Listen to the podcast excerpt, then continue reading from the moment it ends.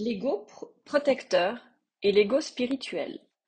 On entend souvent dire que l'ego est mauvais, que l'ego est à abattre.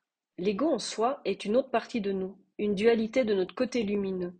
C'est une entité à part entière qui est devenue autonome au fil de notre vie depuis l'enfance. Une dissociation de notre être profond, véritable, notre être supérieur. À force d'avoir besoin de se cacher, de se protéger, de survivre et de se suradapter. Cet ego a pris toute la place dans notre vie. On lui a laissé les rênes de notre perception intérieure et extérieure, qui vient sur le devant de la scène à chaque fois que l'on se sent agressé, que l'on se sent dénigré, que l'on se sent rabaissé, que l'on doit faire face aux aléas de la vie ou aux gens.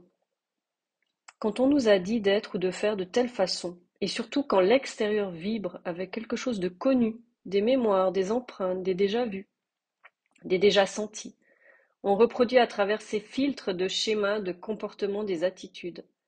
On a fini par s'identifier à ce corps émotionnel de souffrance, cette enveloppe qui a pris toute la place et qui nous a plongé tout au fond de notre être.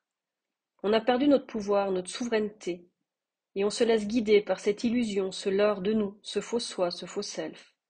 Pour moi, l'ego est un lien, est en lien avec le plexus solaire, ce pont entre les mondes intérieurs et extérieurs. Il est le reflet du relationnel à nous et à l'autre aussi. En lien avec notre enfant intérieur, cet être authentique, celui qui a à l'origine la spontanéité, l'innocence, la vraie liberté, celle d'être soi, l'ouverture sur tout et l'ouverture du cœur, connecté encore à son essence divine, juste avant que tout ne change avant que l'extérieur décide pour nous ce qu'on doit être et ce qui doit être fait, et ce qu'on doit ressentir.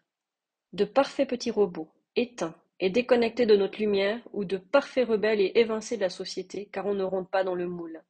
Des êtres vivants, de conflits intérieurs, d'inconstance, de contradictions, d'errance, d'instabilité, d'insécurité mixées de beauté, d'amour, de joie, de bonheur à mener par l'extérieur répétant une danse de haut et de bas, de perte, de gain, et d'éternel recommencement, à rechercher sans fin de toujours plus et de toujours mieux ailleurs, en nous ramenant toujours à la conclusion initiale de se sentir vide et triste. Pourquoi finalement? Car nous avons oublié et délaissé qui nous sommes vraiment au fond de nous. Nous allons inconsciemment nous chercher à l'extérieur dans des gens, des choses, des situations pour se sentir vivants. Le secret ne serait-il pas d'aller se reconnecter à notre enfant intérieur, le prendre par la main et enfin lui laisser le droit de reprendre où il en est resté?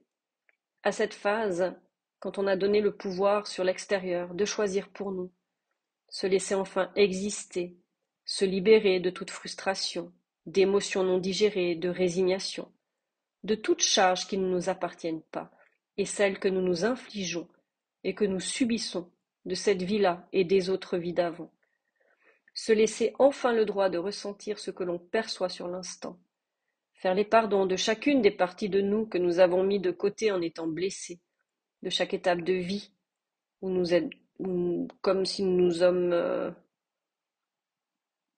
éteints à petit feu, quand on a été déçu, trahi. Grandir enfin, prendre toute sa place, qui est un droit de naissance et non un mérite.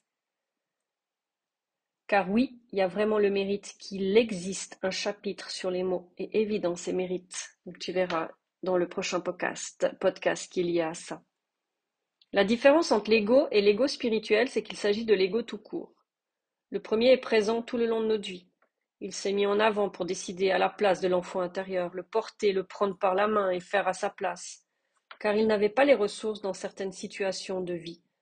L'ego spirituel est un masque durant le chemin d'éveil, qui pense qu'il n'a plus rien à faire, plus rien à libérer, qu'il est arrivé au-dessus, qu'il est meilleur, qu'il est meilleur qu'eux, meilleur que les autres, meilleur que certains, qu'il est supérieur, et toutes sortes de pensées faisant croire qu'on se sent supérieur, justement. Et ça, souvent, ça vient de la croyance erronée, je ne me sens pas digne. En réalité, il s'agit toujours du même ego de protection, et lié toujours au contrôle, cachant des peurs en dessous et un manque de confiance totale.